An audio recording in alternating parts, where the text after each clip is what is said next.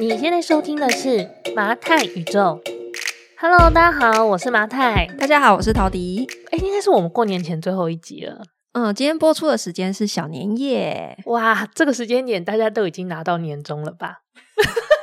所以就是几家欢乐几家愁吧。对，然后你也就没有理由了，因为过完这个年节之后，就是基本上公司应该就是进入一个要开始奋力往前冲的一个。我永远记得我们认识的第一年，为什么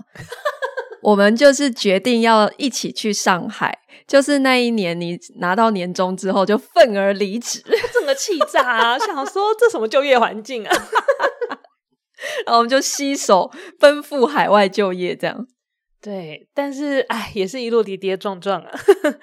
好，那既然现在是这个时间点，刚好是我们很正式的结束了我们的兔年，然后迎来龙年的这个时间，我其实想要跟大家分享一本最近我觉得能见度蛮高的一本书。嗯，这本书呢。我只能说，他的从书名啊到他的整个行销，所有的关键字都完全打中了一些这本书绝对会畅销的卖点。嗯、就是你看到这本书的书名，你就会觉得说：“哦，对，我想要，我我应该去读这本书。”嗯，所以我只能说，他编辑非常厉害。你要不要先讲书名啊？他的书名叫做《目的思维》，好，是一个就是前日本 Facebook 代表董事。它的作者是一个日本人，好，这是一个日本翻译的书。这样，那这本书呢，我其实蛮推荐，就是在公司里面的，我觉得是中阶主管吧，或是刚升上主管的这样子的、嗯、的年龄层，很值得拥有啦。但是如果你在书店翻一翻，然后 get 到里面的精华也够，就是它没有，它不是一个我觉得会推荐到，我觉得一定要必买的书。可是它是放在职能类啊。就是它的分类叫做职学堂，就是适合公司里面的逻辑，对，或是跟生产力相关的。嗯嗯嗯。好，那这本书为什么我非常推荐在职场里面的人呢？去去去读，然后去探索里面的想法，是因为他其实他讲的这个观念，目的思维，顾名思义，就是用目的来反推你所有的专案、所有的手段、所有的行为。我觉得这件事情呢，在公司这个组织运作里面是非常必要的。它的封面呢、啊，其实就是画了一个非常简单的图来一个金字塔，对，一个金字塔。嗯、然后它旁边写的就是说，当我只是一个员工，到后来接任 CEO 创业时，我首先思考的都是目的。那这个金字塔呢，分成三层，最底层是 How，就是怎么做。中间第二层是 what，是要做什么？那顶层最尖尖的部分是 why，就是你为什么要做这件事情？也就是他这本书谈论的目的，他是把它放在这个最顶层的部分。所以他整本书的意思就是说，我们在做任何决策的时候，特别是放在组织里面，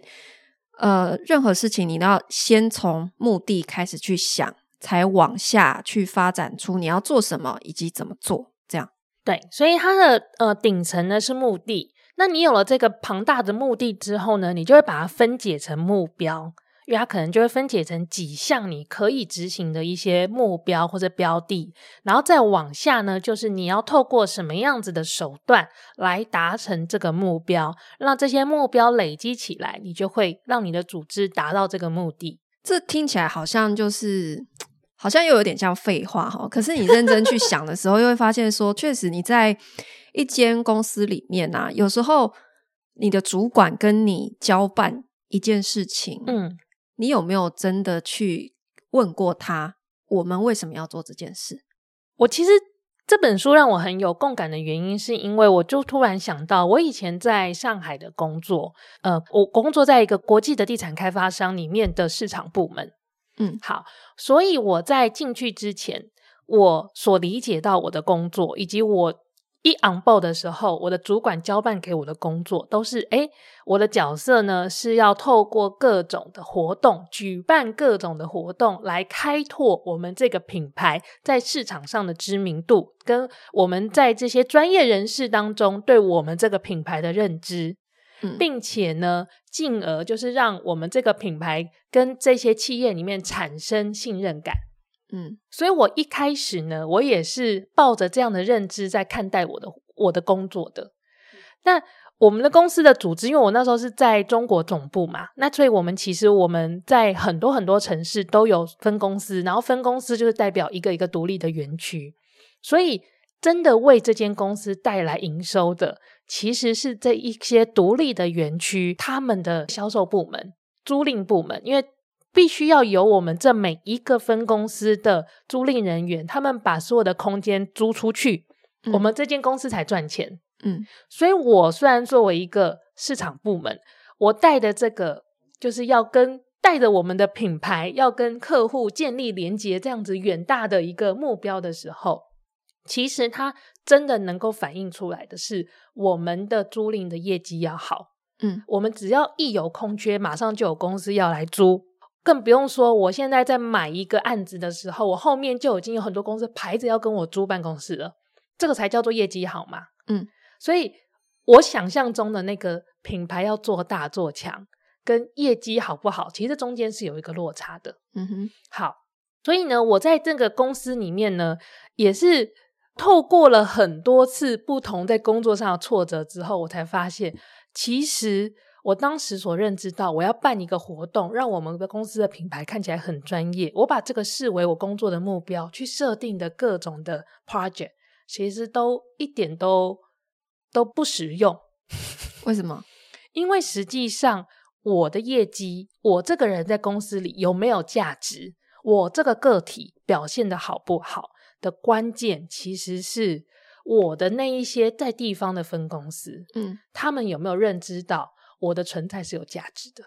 也意思说，你一开始设计了一堆，就是让他们可以展现花蝴蝶那一面的社交场合。对，我那时候想要去增加什么 China Business Forum，然后什么 Gala Dinner 之类的，对，搞了很多高大上的东西，嗯哼，然后都在上海，然后我都说啊，你们这些分公司都可以飞来，你们可以带着你们的客户飞来上海，然后我们就在文华东方里面办一个盛大的 Summit，让大家觉得哇，新加坡来的公司真的是太厉害了。后来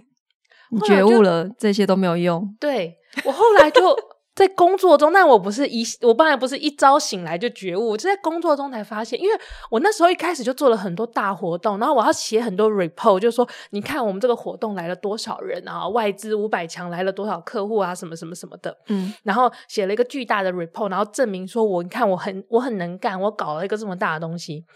但实际上。我后来发现，我干这件事情对于我们地方分公司来说，反而造成他们的负担。我跟你讲，你这些事情在像我们这种地方业务单位的眼中呢，就是刷存在。对，然后他觉得说，我为了你，就是你在三月份要办这个活动，我现在要就是去跟客户好说歹说，求他飞去上海。我干嘛做这些？我干嘛为你做假？虽然画面很漂亮，嗯、然后新加坡总部的人来看会觉得哇，你们中国总部。好像很棒，啊，然后那些业务销售单位都想，那 deal 最后都是我签的，啊，对，最后都是我搞定的，啊，对，所以我就一直感觉到，我做的再多，我们中央跟地方就会有一种微微的紧张感。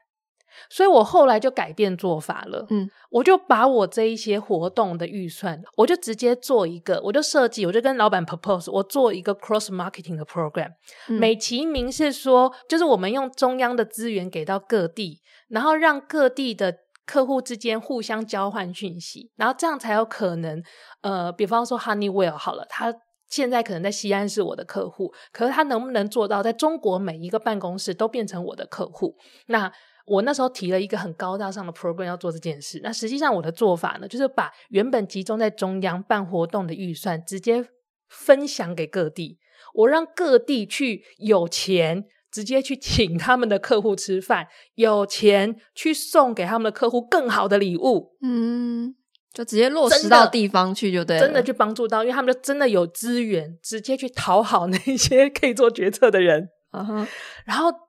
透过这样子不同的做法，我这个部门，我第一个，我中央跟地方就没有就没有摩擦，因为我们的利益一致，我们要争取预算，我们的方向是一致的，因为他们都知道我争取的预算会帮助到他们，所以他们不会想要从我这边卡预算啊，因为他们会觉得我们是在同站在同一条线上。嗯。那另外呢，也是他们接下来的几年就对我的评价都非常好，所以我的业绩就会一直很好啊。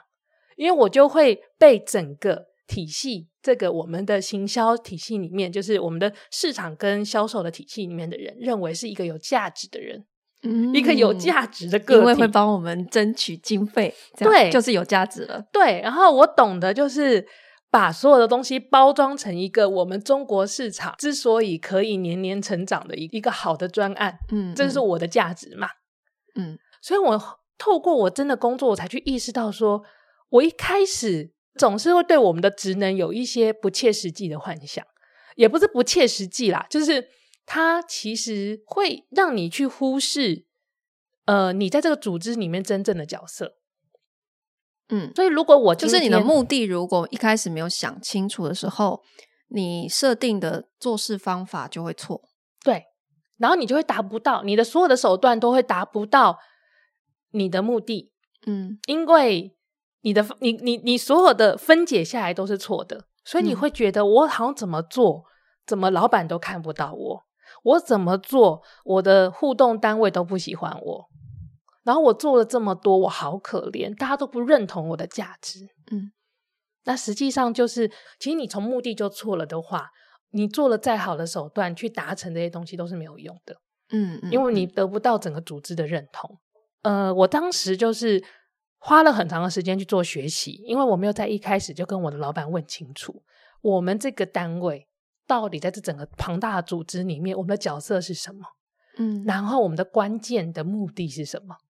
我怎么达到这个目的？因为我那时候刚进去的时候很年轻啊，还不到二十几岁，还不到三十岁，所以我可能提了很多很有创意的一些手段，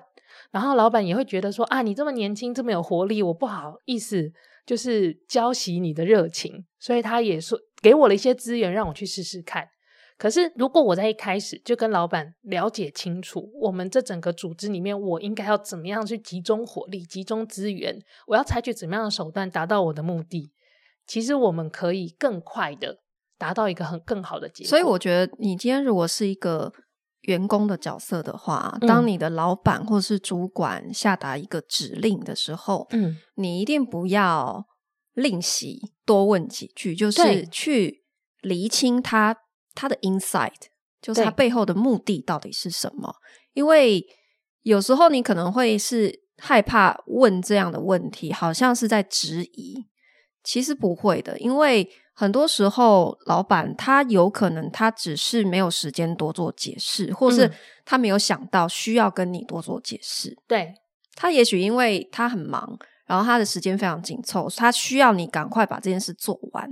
但是你没有去好好的揣度他的心思的时候，你有时候就是会走错方向。其实我自己也是，像我现在呃有团队的小伙伴之后，我也常常透过他们对我的疑问，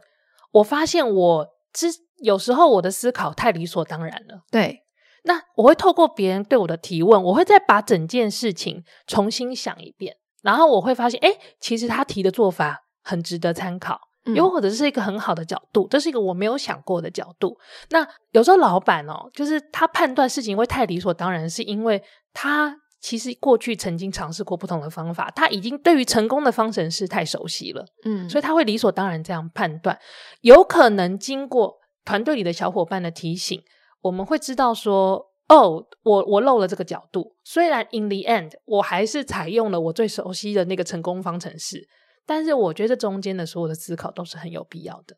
嗯，然后这中间的所有思考也会帮助我们再去 review 我们现在的做法的可行性。这本书还有提到啊，就是说在组织里面呢、啊，你通常越高层的人，他所传达的这个目标哈，他讲出来的这个指令都是越抽象的。嗯。因为你站在越越高的角度，通常比方说一个董事长、集团董事长，他他有可能今年哈新希望，他就会说我们要提高我们的业绩成长率百分之五十。嗯，好。可是，一层一层下来的时候，那你今天在你的这个直接的位置里面，你一定要去把它转化成你这个层级可执行的目标，嗯，因为如果上层是这样子的一个抽象化的指令，就到你这边，你又给下面继续一样抽象的指令。站在第一线的人，永远只会解决得好。我知道我们业绩想要增加百分之五十，可是你到底要我做什么？没错，这真的非常抽象。也就是说，你越层级越低的人，或者应该是说越前线的人，你需要给他越明确的指令。嗯、所以这中间其实是需要一个翻译的过程。这其实就是中间主管应该要做的事情。这就是所谓向上管理跟向向下管理的不同。对，因为我我自己在真的在 run 一间公司之后，我。深深的体悟到一件事情，就是像你刚刚的举例，我今年的业绩要成长百分之五十。你刚刚讲的这个东西，它可能，比方说，假设他的他的心里想的是，我的营业额要成长百分之五十。嗯，好，不一定是，你知道业绩有很多解释方式。好，假设是营业额成长百分之五十，他有很多的做法，因为我们很直觉的是，哦，所以我营业额成长百分之五十，就是我的销售是不是我的销售团队？直接怎么再再涨个一点五倍的人就可以做到，或什么的，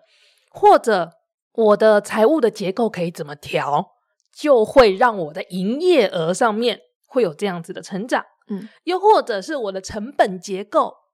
我可以怎么样子的去转换它？我用不同的签约方式，其实也可以达到。嗯，其实，在每一个部门针对这一个。这一个目的，他都可以提出他这个部门可以贡献的做法，所以我们不用很直觉的觉得说，哦，我营业额要成长百分之五十，我就只有卖更多这件事情做到。嗯。有可能是，比方说，我同样一个人，我直接把他单价提高，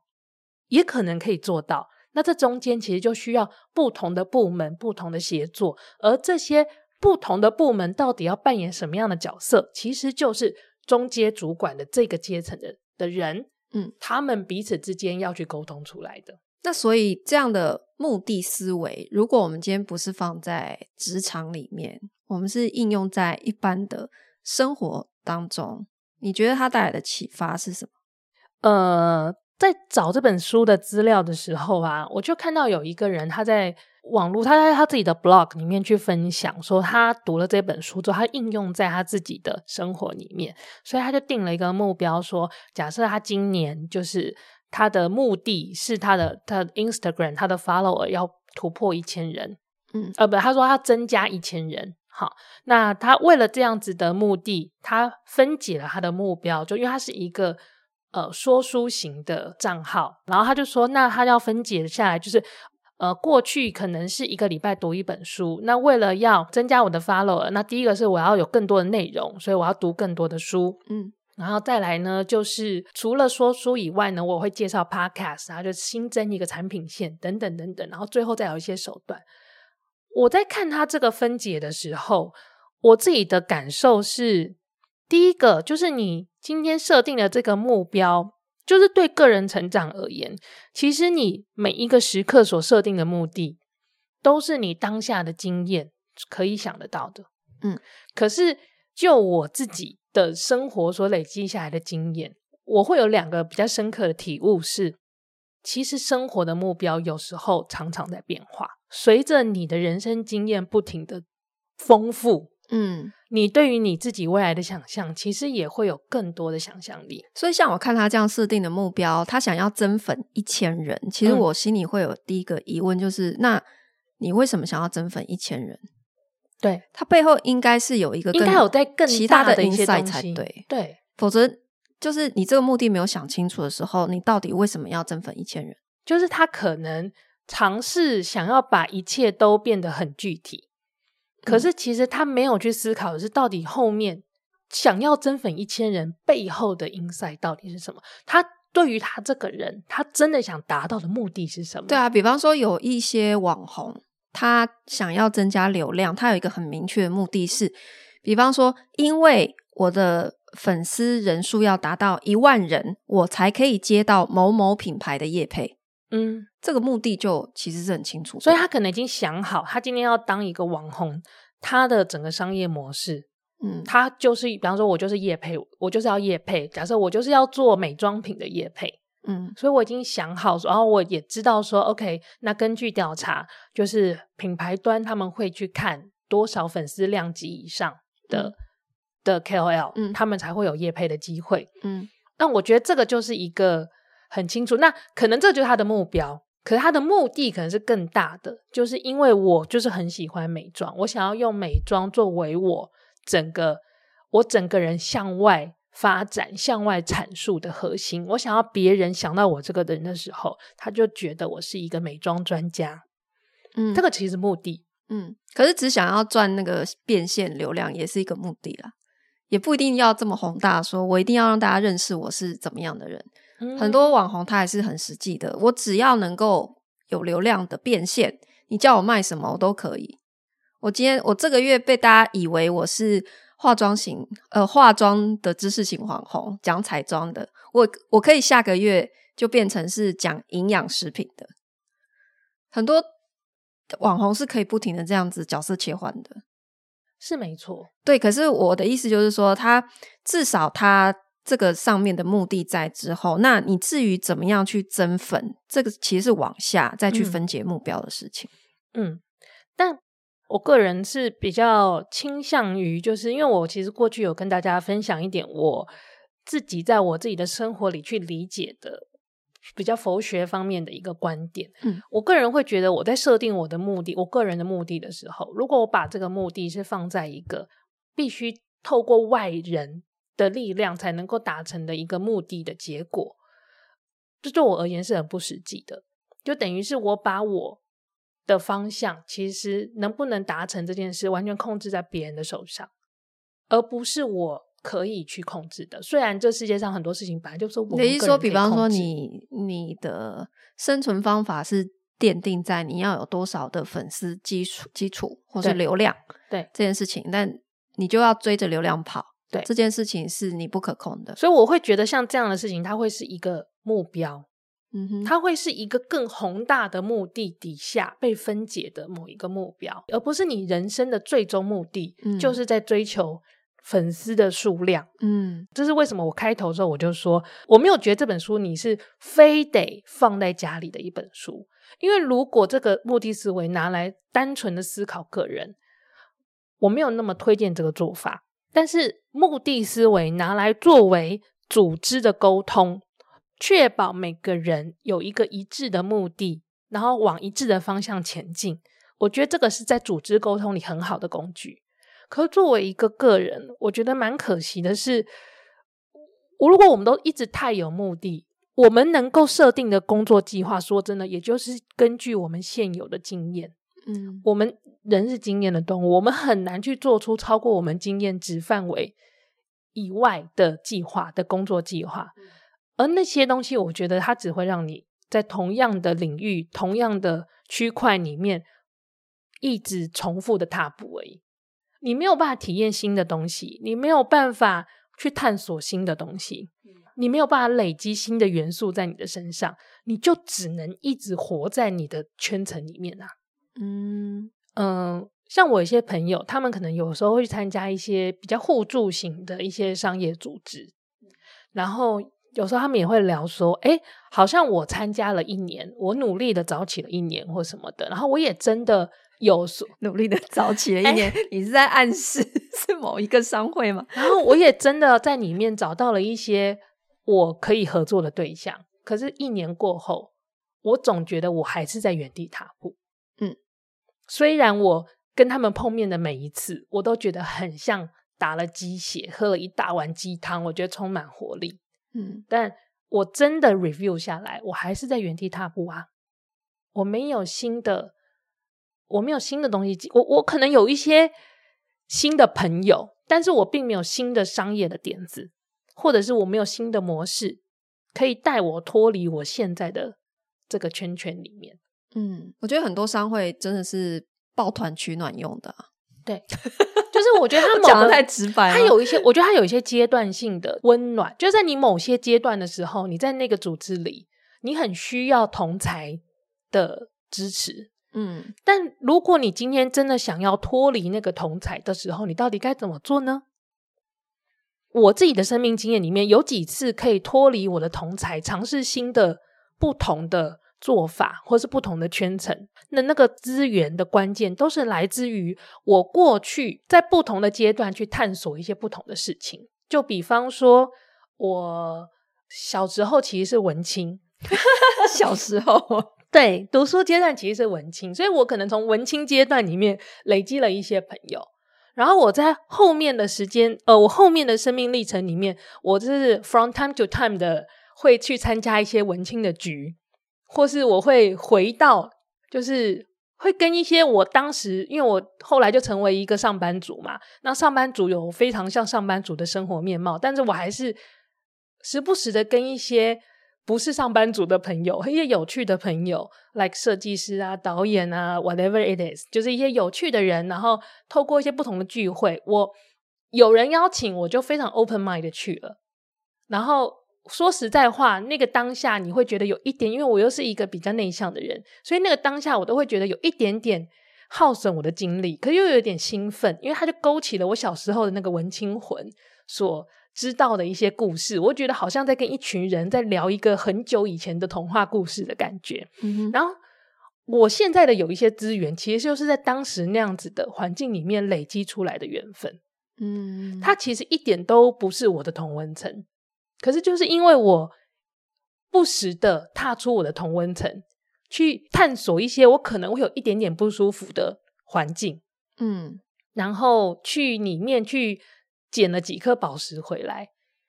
在我未来、我后来的人生里面，这一些宝石，它有真的在某些时间点发生了作用，我觉得很有趣。所以你是在鼓励大家说，比方说现在迈入新的一年，可以多去 social 吗？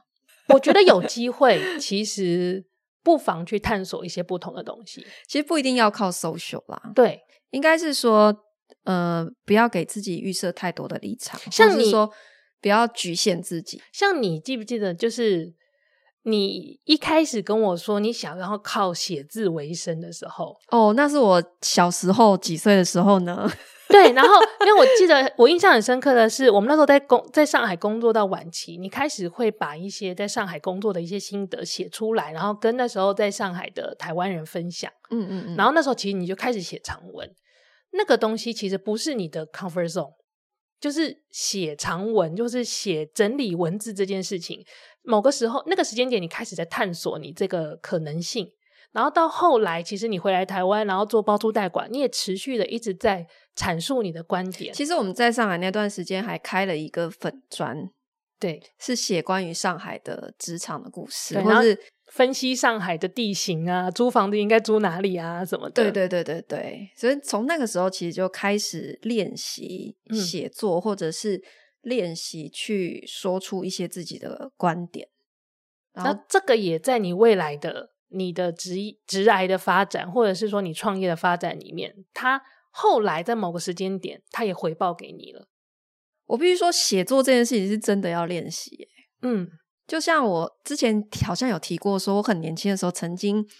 误以为自己可以成为一个作家。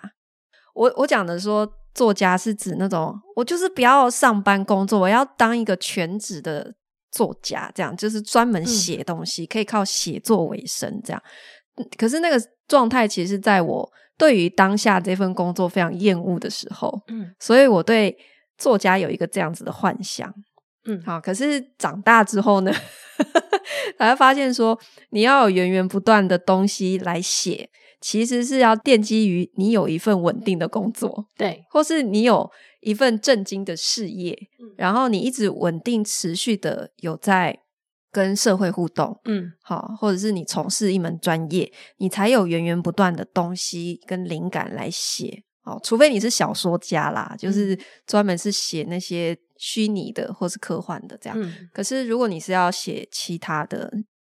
其实反而是要反过来。那所以也是才到最近几年，我反而才是因为我的本业累积了一些实战的经验，才反过来有人找我出书，因为我有持续的在写这些文章。嗯。